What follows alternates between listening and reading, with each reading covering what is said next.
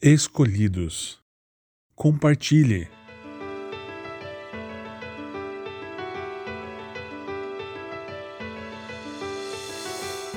E, se o Espírito de Deus que ressuscitou Jesus dos mortos habita em vocês, o Deus que ressuscitou Cristo Jesus dos mortos dará vida a seu corpo mortal, por meio desse mesmo Espírito que habita em vocês.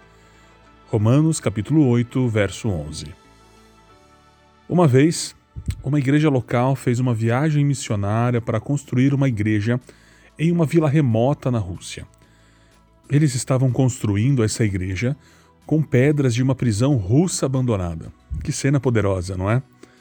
Um cuidado especial foi tomado para preservar as pedras.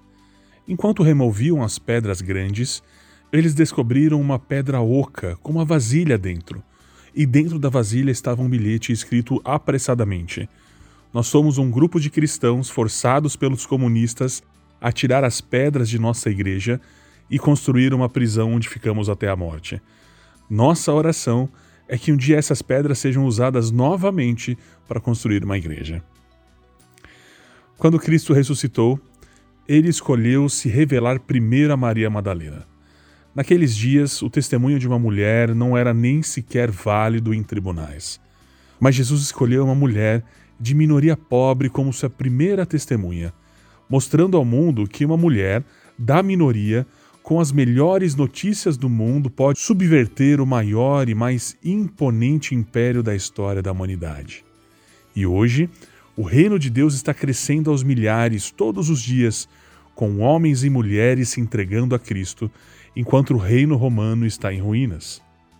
A história do Evangelho é uma história de pessoas comuns, testemunhando e experimentando o poder extraordinário da ressurreição.